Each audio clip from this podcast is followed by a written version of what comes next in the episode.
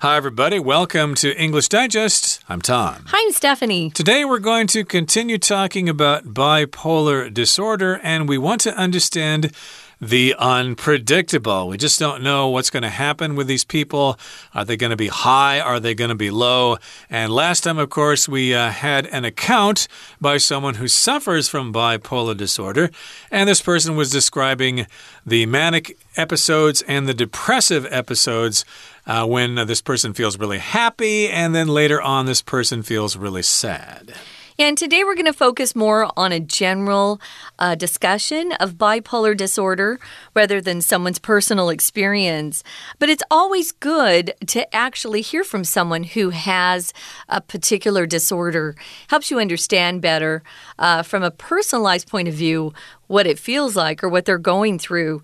Today, we're going to talk more about how you can handle this, and I think it's a great lesson for those of us who have somebody in our lives with bipolar disorder to know how to best. Um, support that person and bring some stability into their lives. Again, it's kind of unpredictable, and that's a hard part of this particular disorder. Let's go ahead, guys, as we always do, and read through day two.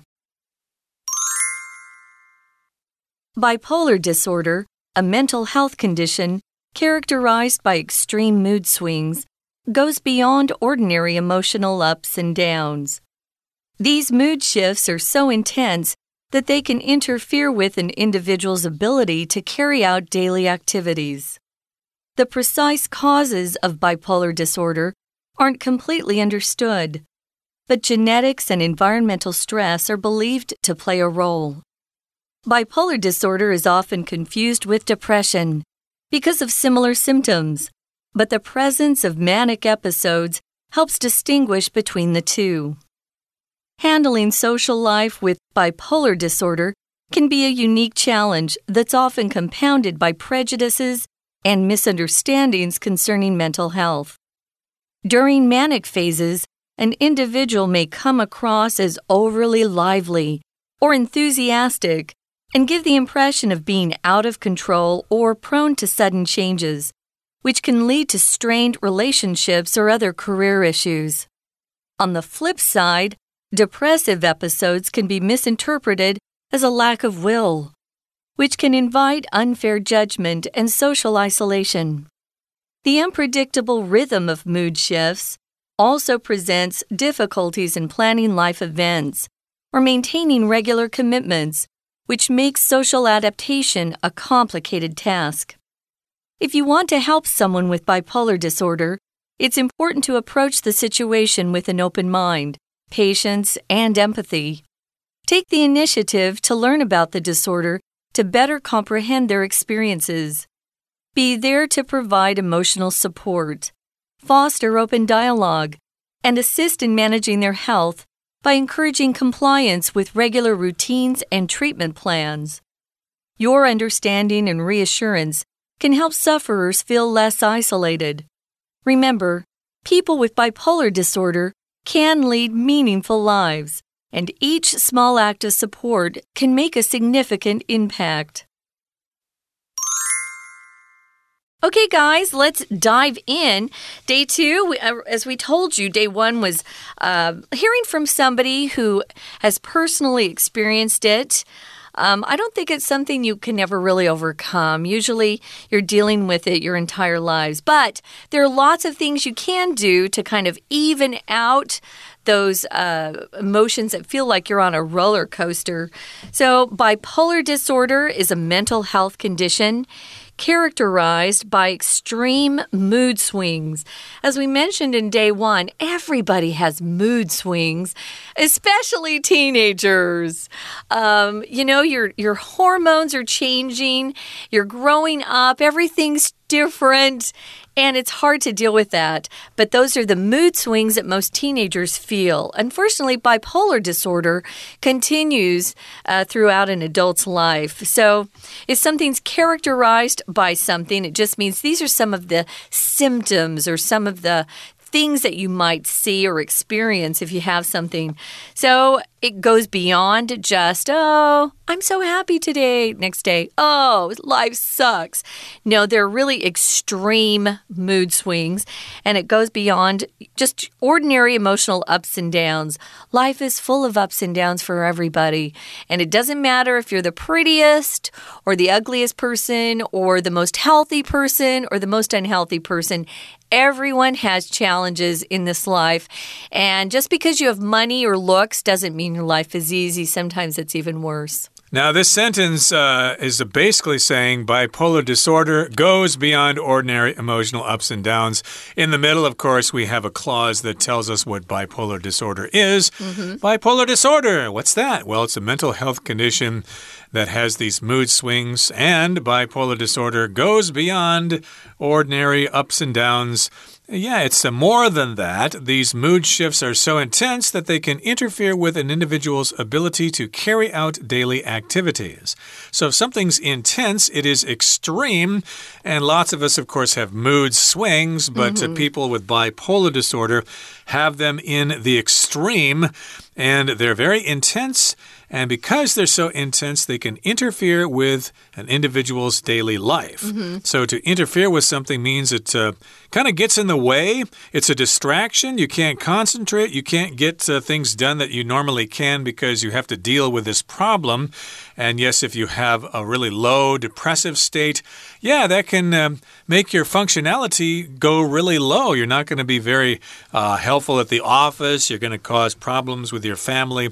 So, yeah, uh, it interferes with your life in many different ways. I wanted to mention before we moved on uh, that will often describe people as being moody. Have you heard that before? Someone's moody. If you have a friend who's moody, it means their moods change quite a bit. Um, I like to find people who are pretty easygoing. Um, it's easier to have a friendship with someone who's not so moody. But I do have uh, I do have experience with moody people in my life too, and they can be great. So we use that to describe just normal ups and downs of life. Oh oh, he's in a bad mood today, or mom's in a bad mood, better be good today, or the boss is in a horrible mood, stay away. But this is uh, something that they go through where those mood shifts are really intense. And as Tom said, they can really be disruptive to their daily lives.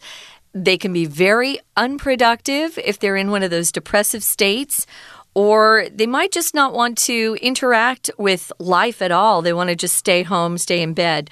The precise causes, what causes this stuff of bipolar disorder, aren't completely understood.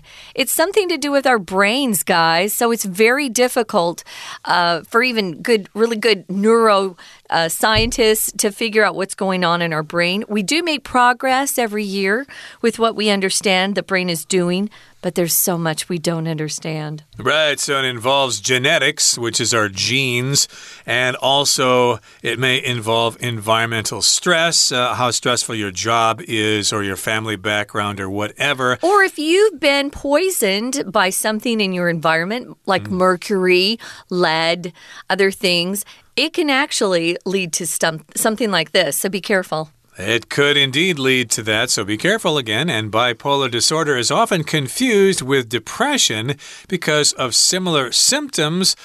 But the presence of manic episodes helps distinguish between the 2 mm -hmm. So, a lot of people who have bipolar disorder might uh, be considered as someone who is depressed by other people because, you know, when they're in that down state of mind, they do look depressed indeed. But if you have the presence of these manic episodes, then you can probably tell that this person is suffering from bipolar disorder. It helps distinguish between the two. To distinguish here means to tell one thing from another. So, yes, if you have these two conditions, you can tell the difference between bipolar disorder and depression. And if someone is severely depressed, we'll often use that word at the at the beginning. We'll say they have clinical depression, which means it's something they can't really control. Some of us, you know, if we are feeling blue or we're feeling kind of depressed, uh, some of us will go out with friends and it picks up our our spirits, it lifts our spirits, or you know, we feel better the next day. Clinically uh, depressed people uh, can't just go and you know participate in a hobby and feel great. Mm. Um, it's more complicated than that. So, yeah, but this does help to know whether it's uh, depression or bipolar disorder. If you're depressed or you have clinical depression, you don't have manic episodes. You never have those feelings of high.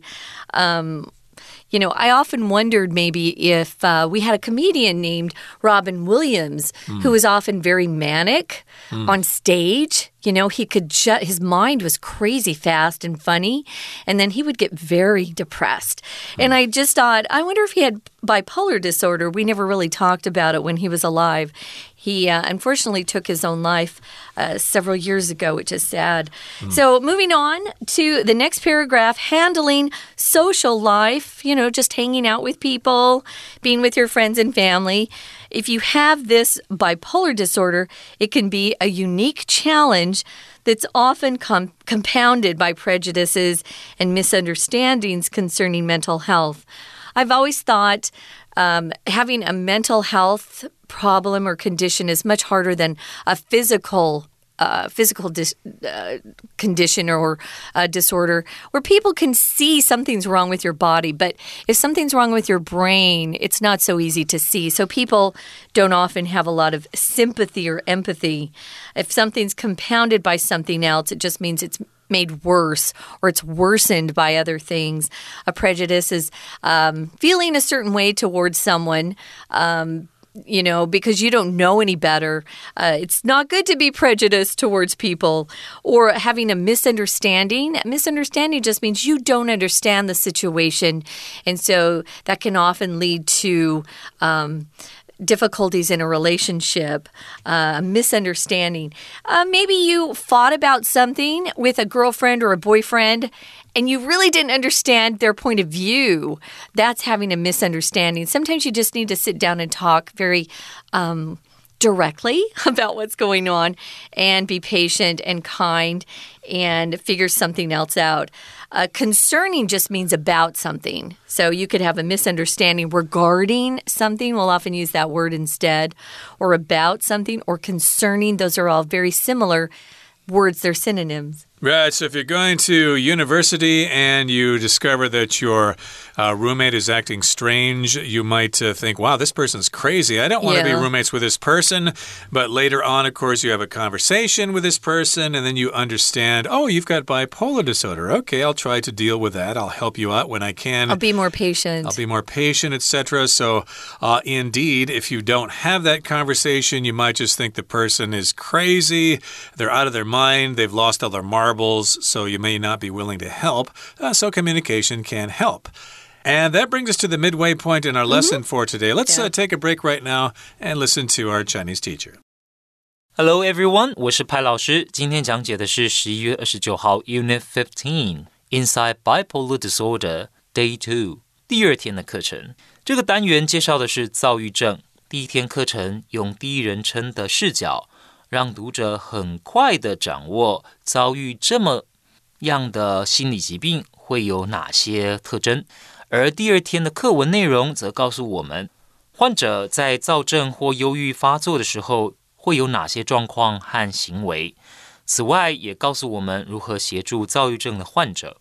好，我们一起来看学习重点吧。请同学看到第一段第一个句子，在逗点之后，a mental health condition characterized。by，请同学把这个 characterize 画起来。这里要注意哦，这并不是主要动词。前面呢，其实省略了 which is，就这样子的心理健康状况。那后面有个关系子句 which is，这个 which is 省略了。characterize 其实是以什么为特点的意思。这边所讲的就是这种情绪剧烈波动呢。它就是这个心理状况、心理健康状况的特点。好，mood swings，那就是我们讲的情绪剧烈的波动。再来，请同学看到第二个句子。第二个句子有两个地方要特别注意的。首先是 so that 这个句型如此的怎么样，以至于好，so 后面加形容词 intense，intense 这里的意思就是。跟强度有关的。这种情绪波动是非常强烈的。后面哦，就是 that 后面这么强烈会发生什么状况啊？这些情绪的波动会 interfere with，其实就是阻碍。这里倒不是干预，而是阻碍的意思，会让一个人呢没有办法好好的过日子。好，再来，请同学看到第三个句子。第三个句子呢，要抓对重点，就是我们发现躁郁症明确的成因，其实呢，大家还不是非常的了解。再来，请同学看到的是第四个句子。第四个句子和第三个句子。请一起看，在这里哦，老师要提醒大家，我们其实考试当中常会看到阅读测验这个题型，应该说一定有这个题型，特别是大考，请同学要特别注意文章作者所做的两个名词的比较，通常都会出考题，而且常常不止一题。那在 but however 这一类转折词之后出现的句子，更要特别注意。就像这里作者清楚的指出，常常有人把躁郁症和忧郁症搞混了。不过，这两者最大的差别就在于，躁郁症患者他会有躁症出现的状况，而忧郁症的患者是没有的。好，所以请同学告诉我，老师是根据句子的哪个部分来这样子说呢？就是在逗点 but 后面。but the presence of manic episodes helps distinguish between the two。所以最主要就看有没有躁症，我们就知道这到底是躁郁症还是忧郁症。再来，请同学看到第二段的第一个句子，第一个句子有一个动词 compounded by，这个 compound 这里是动词的用法，请同学特别注意的就是在 challenge 之后的这个 that。它是关系代名词 that 和 is 的缩写。那这个 compounded，它其实哦，就是常常就是说让什么东西、让什么状况更加的恶化。所以这句话的意思哦，是在说明罹患躁郁症本来在社交生活上就是很独特的挑战了。那再加上社会大众对心理健康的偏见和误解，挑战就变得更加艰巨。We're going to take a quick break. Stay tuned. We'll be right back.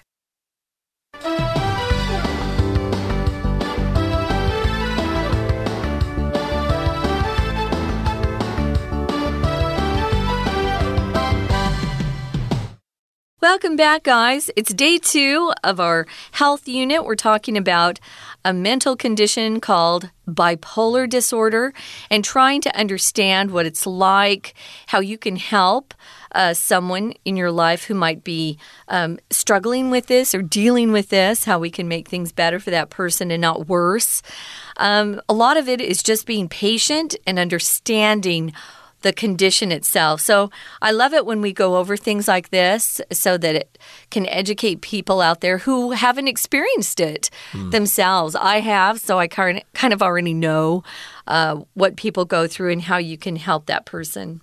Uh, indeed. So, of course, you want to reduce misunderstandings yeah. and you want to communicate and get rid of those prejudices. And during manic phases, uh, an individual may come across as overly lively or enthusiastic and give the impression of being out of control or prone to sudden changes which can lead to strained relationships or other career issues. So, if a person suffering from bipolar disorder has a manic phase and then another person meets this person and they don't know about this condition, well, that person, the manic person, uh, the bipolar person, may come across or may seem as being overly lively. They're extremely excited, they're worked up and they're way over enthusiastic about stuff, and that can give you this impression that this person is out of control or prone to sudden changes. Mm -hmm. If you're prone to something, you just have that tendency, you seem to do that more often than other people. And these sudden changes can lead to strained relationships and other career issues. So, if something's strained, of course, there's some kind of problem going on. And uh, we hear about this all the time, like uh, a relationship between a child and his or her parent may be strained. Uh, they don't agree on the uh, kid's uh, career choice and the kid doesn't do what the parents want, and the kid thinks the parents don't understand, so they don't really talk to each other, so they have a strained relationship. It's a relationship with some problems. You'll often hear that too, uh, especially parents of teenagers. Or anytime uh, parents have a child who is doing something they don't agree with then that relationship can be strained where you don't trust each other, you don't want to hear each other, you don't like each other sometimes, even as family members, and you don't want to be around each other. Um, sometimes you can have a coworker uh, where you have a strained relationship and you try to avoid each other. Um, yeah, it can be kind of tense, that's for sure. Uh, I wanted to mention when someone is going through one of these manic episodes, uh, you can often uh, see them or hear them come up with these really crazy ideas that are unrealistic, they're impractical, you know, that would never work, but you have to handle it right. Because if you say things like that to them, they get very upset because mm. it seems very. Um, it seems likely and, and a good idea to them. They don't see that it's impractical or unrealistic. So, again, you have to be patient and uh, try to work through it, try to have a discussion. Sometimes it's even hard to have a, a discussion with them when they're in a manic episode. Now, what's the flip side? When you see that phrase on the flip side, um, or contrary to that, or contrary to this, um, it just means the opposite. So if you flip a coin, one side is heads, one is tails. Uh, the flip side is just the opposite of a situation. Uh, this term comes from the old 45 records. Uh, some of you may know what those are. It was a record that had a song on one side and a song on the other side. Just if, one, yeah. Right. So if you wanted to hear the other song, it was the flip side. You had to turn the record over on the record player mm -hmm. and then you could hear that song. So yeah, you could also say on one hand or on the other hand. True. So we're talking about the manic phase and now we're talking about depressive episodes. So on the flip side, on the opposite here on the other extreme. Uh, depressive episodes can be misinterpreted or misunderstood as a lack of will, which can invite unfair judgment and social isolation. So, if somebody's going through a depressive episode and they try to talk to a normal person, uh, that person may think, oh, you're just uh, a lazy person. You're a good for nothing bum. You have a lack of will. And of course, that will invite unfair judgments, like which I just did there. You're useless, you're a bum, or whatever. That's mm -hmm. Unfair. And uh, that may lead to social isolation. Nobody will want to talk to you, or nobody will want to be friends with you. Yeah. You know, sometimes people who don't understand what it feels like to have clinical depression just thinks, oh, come on, buck up. You know, come on, get out of bed, get going. Oh, you just need to have a better attitude. Those kind of comments aren't helpful mm. to hmm. people. Yeah.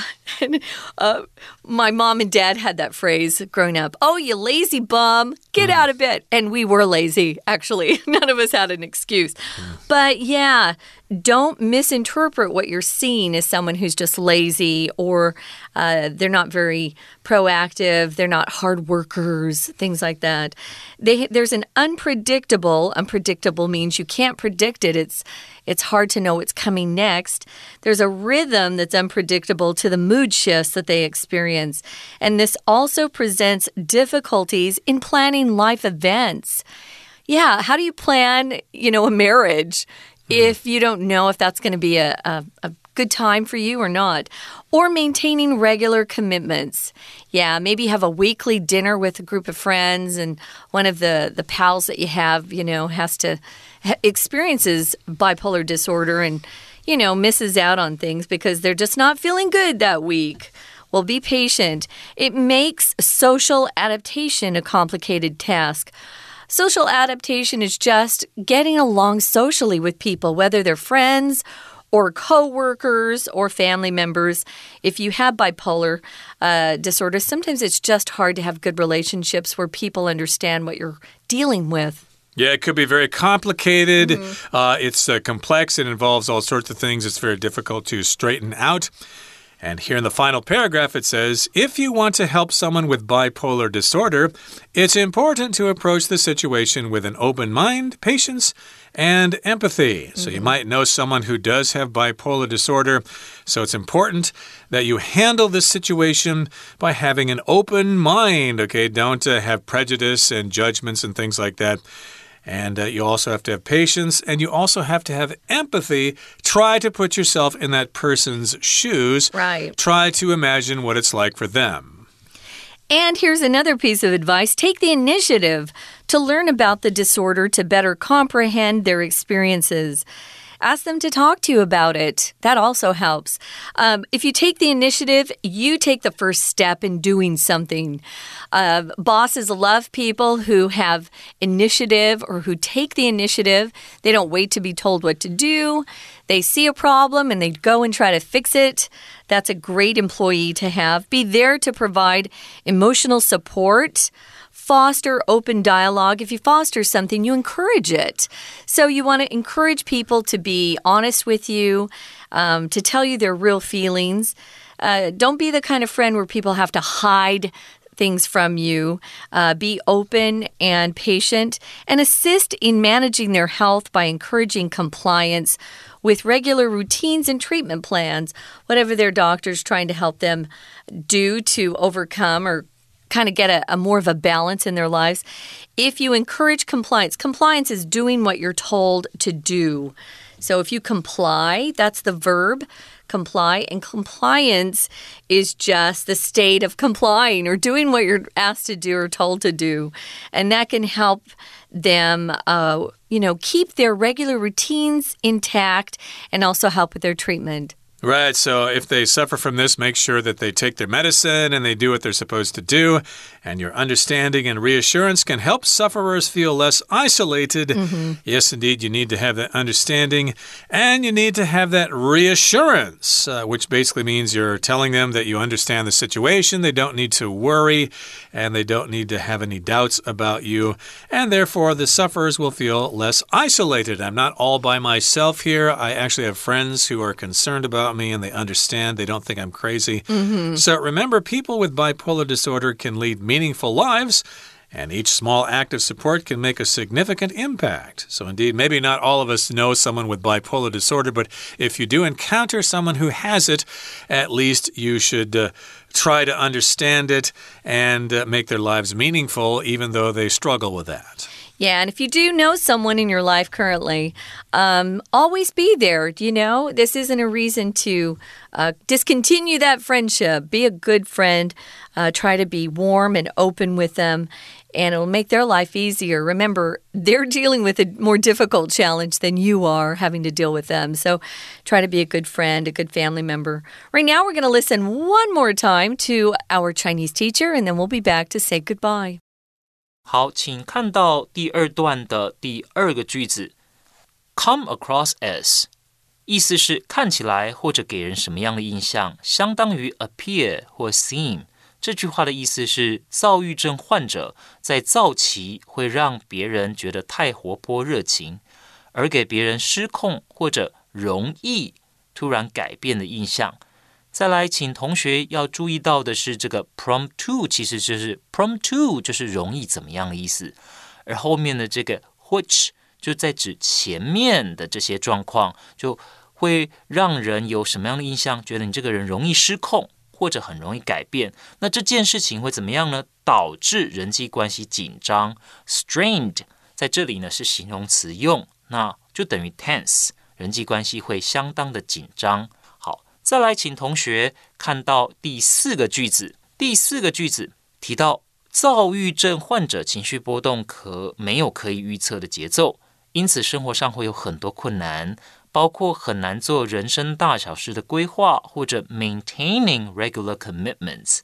那意思是，遵守定期的承诺可能是很大的挑战。什么样算是 regular commitments？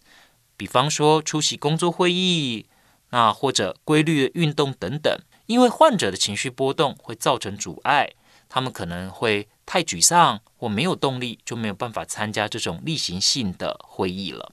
好，最后我们看到第三段的第二个句子，开头的这个动词片语非常重要，take the initiative to，那就是主动。那我们如果身边有躁郁症的患者，我们应该要主动的去了解这个疾病，那进一步的去帮助他们。好，那最后请看到第五个句子，其实要记住，有躁郁症的患者，他们还是有办法过着非常有意义的生活。请同学看到过着什么样的生活？我们说 lead meaningful lives。好，以上就是我们针对这篇课文第二天的内容所做的中文讲解。谢谢大家。That's it for today. Thanks so much for joining us, and please join us again next time. From all of us here at English Digest, I'm Tom. I'm Stephanie. Goodbye. See ya.